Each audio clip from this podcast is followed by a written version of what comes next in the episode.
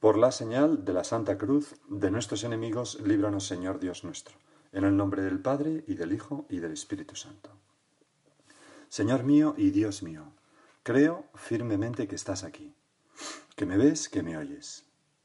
Te adoro con profunda reverencia. Te pido perdón de mis pecados y gracia para hacer con fruto este rato de oración. Madre mi Inmaculada, San José, mi Padre y Señor, Ángel de mi guarda, interceded por mí. Hoy es la fiesta de San Bartolomé Apóstol, también llamado Natanael, así aparece en el Evangelio muchas veces.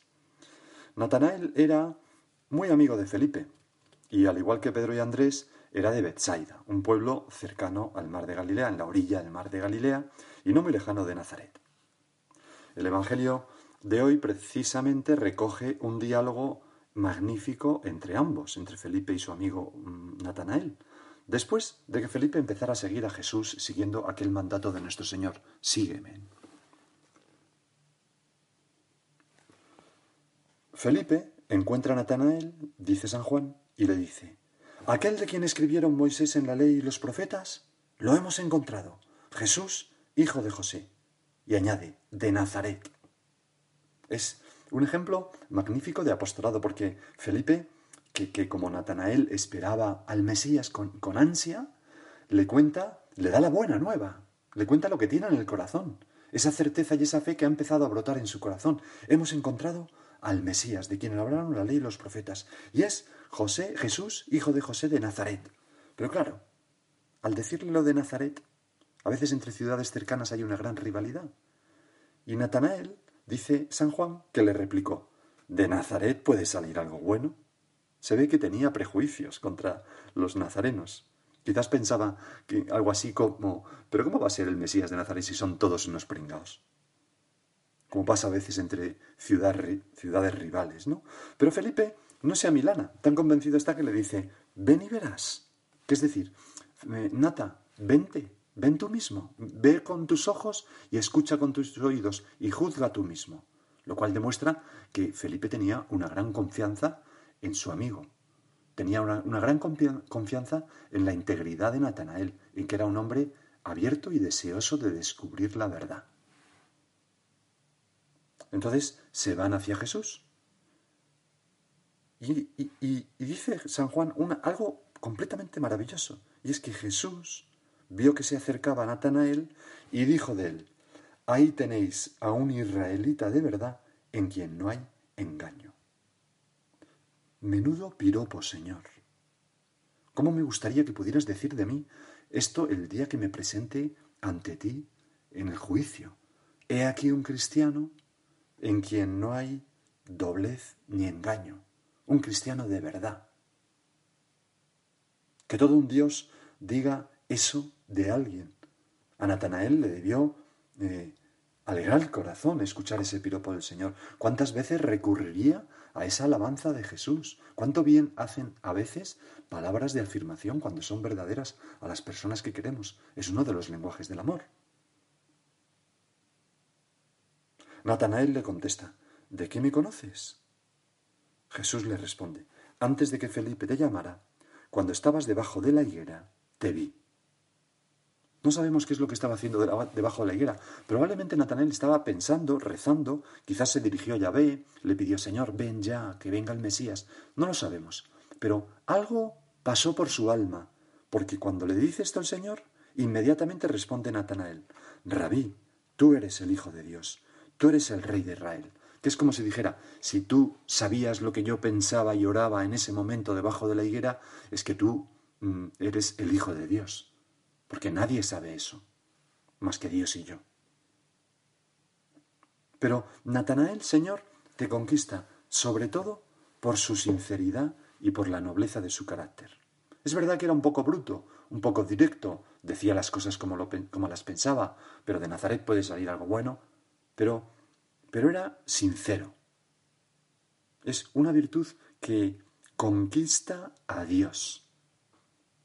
Quizás porque la sinceridad es andar en la verdad, es decir, andar en buena compañía, en la compañía de Jesucristo, que es el camino, la verdad y la vida. Y en cambio, el diablo, como dice el propio Jesucristo, es el padre de la mentira. Me acuerdo que algunas veces en el colegio, dando pláticas a niñas pequeñas, les, les cuento que hay como en esta vida hay dos equipos. Cada equipo tiene una bandera. Hay el equipo de Jesús, cuya bandera es la verdad, porque Él es el camino, la verdad y la vida. Y luego está el equipo del diablo, cuya bandera es la mentira. Y cada vez que nosotros decimos una mentira, nos ponemos en el equipo del diablo en vez de en el de Jesús. Y cada vez que decimos la verdad, nos ponemos en el de Jesús. Y entonces me contó una madre que un día que les conté esa, esa plática a las niñas, su niña iba fue a buscarla al colegio, iban de, camino a casa, le llamaron por teléfono a, la madre y, era pues algo relacionado con un proveedor, cualquier cosa, ¿no? Y entonces le dijo la madre, no, no, no, no puede ser ahora porque, me, porque estoy de viaje fuera de casa. Y entonces la niña pequeña que lo oyó le miró con cara aterrorizada y le dijo, no, mamá, que te pones en el equipo del demonio. entonces no le dejó seguir con la mentira, ¿no? Bueno, pero hay un punto, hay un punto de verdad en estas cosas, ¿no? Por eso los santos siempre han sido tan amantes de la verdad. Porque es el único camino para hacer bien en el mundo. Precisamente la creación está descrita en el Génesis, en el origen pues hay como, como un mar informe, un caos allí, ¿no? Que no. Y entonces el logos, la, verdad de Dios, pone orden en aquel caos y separa las aguas, pone las estrellas en el cielo, la tierra, los animales, tal, y va creando todo, y al final dice Dios, y vio Dios que era muy bueno, especialmente después del hombre.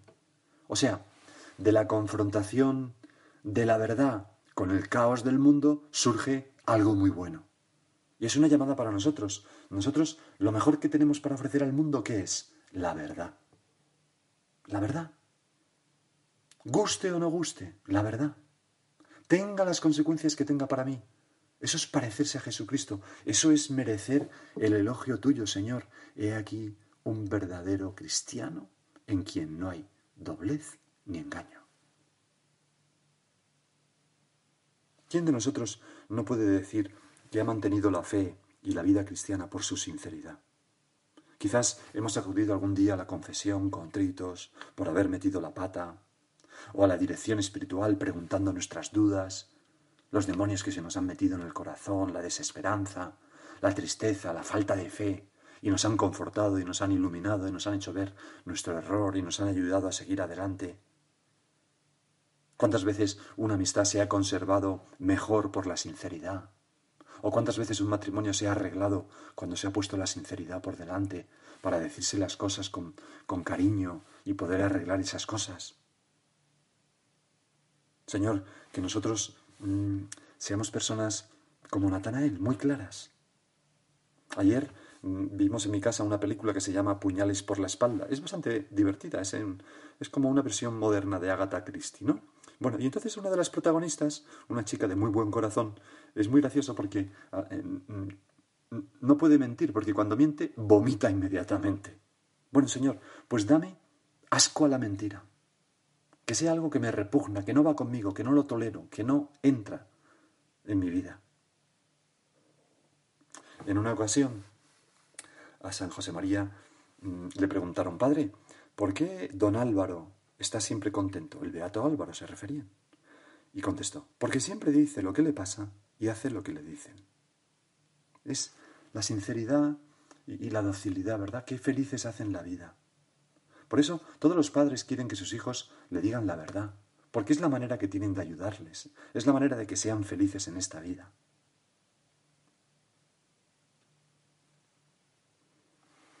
La sinceridad no siempre es fácil. Dice el, libro de los Proverbios que al hombre le parecen rectos todos sus caminos, pero quien examina los corazones es el Señor.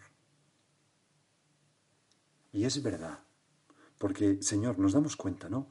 ¿Cuántas veces yo me engaño a mí mismo? ¿Cuántas veces creo tener razón y luego descubro que no la tengo? ¿Cuántas veces mm, las pasiones, la soberbia, el propio interés me lleva a engañarme? Como decía Santa Teresa, terribles son los ardides y mañas del demonio para que las almas no se conozcan. ¿Cuántas veces me enfado con alguien porque me ha hecho algo y, en realidad, mm, pues lo que me pasa es que he sido soberbio? O que no he admitido una corrección de la que tenían razón. ¿O cuántas veces he hecho la culpa a los demás de algo que, que no tienen tanto la culpa? La culpa es más bien mía. Y por todo eso necesitamos la oración para enfrentarnos a nuestro Señor, a Dios, y decirle, Señor, yo pienso esto, pero tú cómo lo ves. Porque al hombre le parecen rectos todos sus caminos, pero quien examina los corazones es el Señor. ¿Cuántas veces, Señor, entramos en la oración de una manera y salimos de otra? Por ejemplo, entramos pensando, no me comprenden, no me tienen en cuenta, me han dejado de lado, y salimos pensando, es que soy demasiado vanidoso, tengo que luchar contra la susceptibilidad y no ser tan picajoso, o me cuesta mucho ser humilde, ocultarme y desaparecer. Señor, ayúdame. ¿O cuántas veces entramos en la oración pensando qué mala suerte no me han ascendido en el trabajo y en cambio a ese otro que no se lo merece, se lo merece menos que yo, lo han ascendido? Y al cabo de un rato de oración salimos pensando, bueno, me tengo que esforzar más porque llego tarde al trabajo, pierdo el tiempo, no soy muy colaborativo, etcétera. Nos ayuda a, el, confrontarnos con el Señor, a escuchar la verdad de nuestra vida, que es algo muy importante para ser felices. Por eso es preciso acudir a ti, Señor, Dios nuestro, para conocernos, mirarnos en, el, espejo que, son, que, es, que eres tú. ¿Cuántas veces mm, tenemos que decir al Señor eh, lo que dice el Salmo 139? Señor, tú me examinas y me conoces Misterioso es para mí este saber, demasiado elevado, no puedo alcanzarlo. Ayúdame, Señor, a no engañarme, a ser una persona de conciencia recta. Me contó en una ocasión un sacerdote amigo que es eh, juez de la rota, que en una causa de nulidad el hombre que estaba allí empezó a contar pues que, él se casó y que, bueno, tal, que, al, poco tiempo pues su matrimonio pues era un infierno y que no era nada feliz y que ahora había encontrado otra mujer con la que estaba viviendo y se había casado por lo civil y era mucho más feliz y que por tanto tenía que conseguir la nulidad de su anterior matrimonio. Entonces el juez le dijo, hombre, eh, eh, la felicidad o no felicidad no es una indicación de que ese matrimonio sea nulo y entonces el hombre le dijo, mire usted, si Dios no bendice mi amor, yo no quiero saber nada de ese Dios. Eso es torcer la verdad, torcer la conciencia, ¿no? Engañarse. Por eso, Señor, te pedimos que no nos, que, nos defiendas de este, de este, mal tan grande, ¿no? Que no nos dejes engañarnos que no nos dejes corromper nuestra conciencia. Por ejemplo, pensando, no, no pasa nada, no pasa nada. A Dios no le importa. Bueno, y, lo y justificamos quizás un pecado. O yo en conciencia ya he hecho bastante bien esto y ahora no creo que no pasa nada porque... Y, y, en conciencia, pero esa es una mala conciencia si va contra la ley de Dios. O se justifica tus miserias, o se justifica tu falta de amor a los demás, o se justifica tu falta de fidelidad. Eso no es la conciencia, eso es tu pecado. No echar balones fuera no, no pensar, no, no, la culpa no es mía, sino de ese otro, de aquella que... No. Como aquella canción, la culpa fue del cha-cha-cha. No, no, la culpa fue tuya. Dice San Juan Crisóstomo que hemos de esforzarnos, más que en juzgar a los demás, en establecer un tribunal en nuestro interior, para juzgarnos a nosotros mismos y dejar a los demás tranquilos. Al hombre le parecen rectos todos sus caminos, pero quien examina los corazones es el Señor.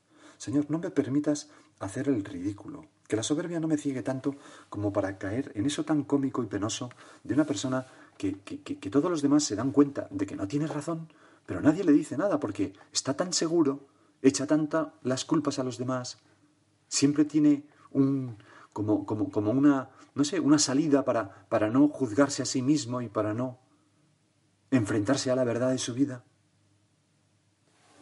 Por eso ¿Cómo, nos damos cuenta ¿no? de, la valía de Natanael? Ahí tenéis a un israelita de verdad en quien no hay engaño. Señor, que que se pueda decir de mí. Y para todo esto necesitamos una piedra de toque. Necesitamos, además de la oración, mm, la ayuda externa. De esas personas que nos quieren y nos conocen y nos dicen muchas veces verdades con cariño, aunque no nos guste oírlas.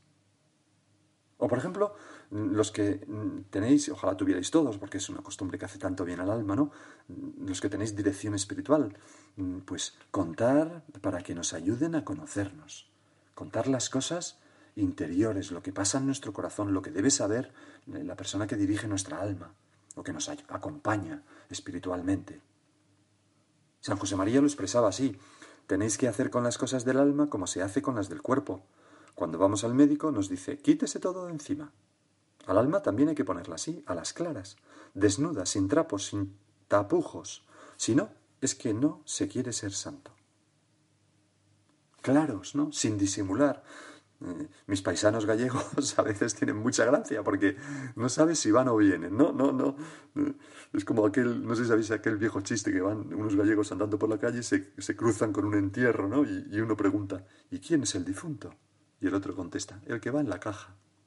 Pero no se moja, ¿no? No dice. Bueno, pues mm, contar, contar en la dirección espiritual. Abrir el alma de par en par, con confianza. Si mientras no se pierde la vergüenza para contar en la, en la dirección espiritual y en la confesión, uno no aprende a ser feliz en esta vida. Si nos van a ayudar, nos van a querer más después, me acuerdo hace tiempo que un chico con el que hablaba, que me lo, presentó su novia, y, entonces un día él me contaba con sencillez que, que, estaba hablando con su novia, eh, que, que, llevaba muchos más años con dirección espiritual que él. Y entonces su novia le decía, ay, es que a ti te sirve muchísimo la dirección espiritual y a mí no me sirve tanto. Y entonces él le dijo, hombre, a ti no te sirve porque no cuentas. Si contaras te serviría. Pero yo me di cuenta que cuando tú y yo eh, por ejemplo, hacemos, eh, nos pasamos un poco de la raya y tenemos que confesarnos, pues tú te confiesas con alguien que no es tu director espiritual. Le decía al chico, ¿no? Y dice, claro, te da vergüenza y así no mejorarás nunca en la dirección espiritual. Y bueno, le dio una lección, ¿no? Realmente. Aunque uno se puede confesar como con quien quiera, evidentemente, ¿no? No va por ahí, Señor, tenemos esa libertad que tú nos has ganado, ¿no? Nos confesamos contigo, ¿no? Pero pero la sinceridad, ¿no? La sinceridad, qué importante. A veces es, por ejemplo, difícil reconocer un error. Cuesta. Oí contar una vez a, una persona con mucha gracia, pues dos sucesos que le habían pasado que mostraban dos personas, mm, una que le costaba contar la verdad y otra que la decía con sencillez. Eh, en un mismo día, eh, en su lugar de trabajo, entró y se encontró en la mesa una pequeña estatuilla de porcelana que tenía, que estaba rota en dos, y debajo había un papel que decía, he sido yo, consuelo. Se ve que la mujer de la limpieza, eh, cuando limpiando por la mañana temprano, se le cayó la S, se rompió y lo dejó y puso su nombre. Pues lo reconoció sin más. Y luego por la tarde llegó a su despacho privado cuando ya había terminado de trabajar en la universidad donde ocurría esto, y, entonces eh, mm, en la estantería pues tenía también un, regalo que era, creo recordar, un plato de porcelana, y entonces el plato pues estaba como puesto junto, pero en realidad estaba roto, ¿no? Había como había una pieza que, cuando lo tocabas te dabas cuenta que estaba suelta, y, pero no había ningún cartelito. Y entonces no, era al revés. El plato era en, el plato era en el despacho por la mañana y por la tarde en su casa era una estatua que estaba como rota por la mitad, pero estaba disimuladamente puesta, ¿no? Entonces mm, le preguntó a, la señora que, le ayudaba allí en la casa, oiga, ¿sabe usted qué ha pasado con esta, con esta estatua, con este payaso, creo que era un payaso? Y entonces le contestó, pues mire usted, estaba limpiando yo esa estantería y de repente se tiró al suelo. la estatuilla, ¿no? Y entonces este hombre le contesta, bueno, pues ¿qué le vamos a hacer si una estatuilla decide suicidarse? Pero evidentemente mm, no se tiró, claro, la tiró ella. A veces cuesta reconocer lo que hemos hecho. Decía Nietzsche, que no es un padre de la iglesia, pero es muy agudo. Has hecho esto, me dice mi memoria. Esto no puedes haberlo hecho, dice mi orgullo, y permanece inconmovible. Por último, la memoria cede. Y entonces ya entra la mentira en nuestra vida. El disimulo, el ocultar, la infelicidad. Señor, que yo, mm, que yo no disimule, Si alguien me pregunta algo y no lo sé, pues no lo sé. Que no me ocurra como aquella señora que desde un programa de radio le llamaron y le preguntaron, oiga, ¿sabe usted lo que son los cíngaros? Y contestó, pues mire, ahora mismo no me acuerdo, pero los hemos comido algún día en casa. pues oye, no digas eso, di que no sabes y ya está. Sin circunloquios. Señor, danos la ilusión de ser cada día más transparentes, de hablar de las cosas que, que, que pues, temores, cosas que nos han dolido, pequeñas vanidades, pérdidas de tiempo, sensualidad que encontramos en nuestra vida, malas tentaciones que hemos tenido. Me refiero a hablar esto en la confesión y en la dirección espiritual, claro. No cualquiera, ¿no? Me he sentido dejado de lado, me, me, he enfadado por este comentario un poco más de la cuenta, he pensado esta cosa crítica. Hay un buen criterio que daba San José María. Os aconsejo que contéis lo que pica, lo que araña por dentro el corazón y aceptar luego que nos puedan decir las cosas confiadamente. Hay gente que es, por carácter, muy desconfiada, ha tenido malas experiencias, le han hecho daño, por lo que sea, ¿no? Y les cuesta abrir el alma. Pero hay que pedirle al Espíritu Santo que nos conceda, pues ese don, el don de piedad, para confiar en, las personas que nos rodean y nos quieren. Hay un poeta, Kleist, que, que, que decía así, ¿no? Falta un medio de comunicación. El único medio que poseemos, la palabra, no es aprovechable, es incapaz de servir de expresión al alma, y nos permite sólo dar como fragmentos aislados de la misma. Por eso siempre he sentido temor, terror más bien, cuando he tenido que descubrir a alguien mi intimidad. Pues Kleist se suicidó. Es que no es una buena manera de vivir. Pobre hombre, le pedimos al Señor por él, ¿no? Hay que superar esos sentimientos de desconfianza, ¿no? Y arriesgar a abrir el alma. Porque nos ayudará tanto, nos ayudará tanto a crecer en realismo, la sinceridad en la dirección espiritual. Decía, decía un santo, todos somos un poco complicados. Por eso a veces, fácilmente, de una cosa pequeña, dejáis que se haga una montaña que os abruma, aun siendo personas de, de talento. Tened en, en cambio el talento de hablar, y vuestros hermanos os ayudarán a ver que esa preocupación es una bobada o tiene su raíz en la soberbia. Tantas veces, cuando contamos algo, ¡pum!, se deshace, se pincha el globo, ya no nos agobia, no era para tanto, no pasa nada. Abrid el corazón y veréis qué cantidad de fortaleza, de paz, de sosiego. Tendréis la verdadera medida de las cosas y no daréis importancia a las ruindades de la tierra, porque no la tienen. Señor, concédenos Concédenos este don, este don de, de, la transparencia, de ser personas veraces y sinceras, sencillas, como Natanael. Personas de una pieza, verdaderas, en la que no hay ningún tipo de doblez. Vamos a acudir a nuestra Madre, la Virgen. Ella, en la Anunciación, cuando no entiende, pregunta, sin circunloquios, dice, ¿y esto cómo va a ser? Porque vamos a pedirle a ella que también nosotros seamos igual de sinceros y sencillos. Y ahora sigue tú por tu cuenta.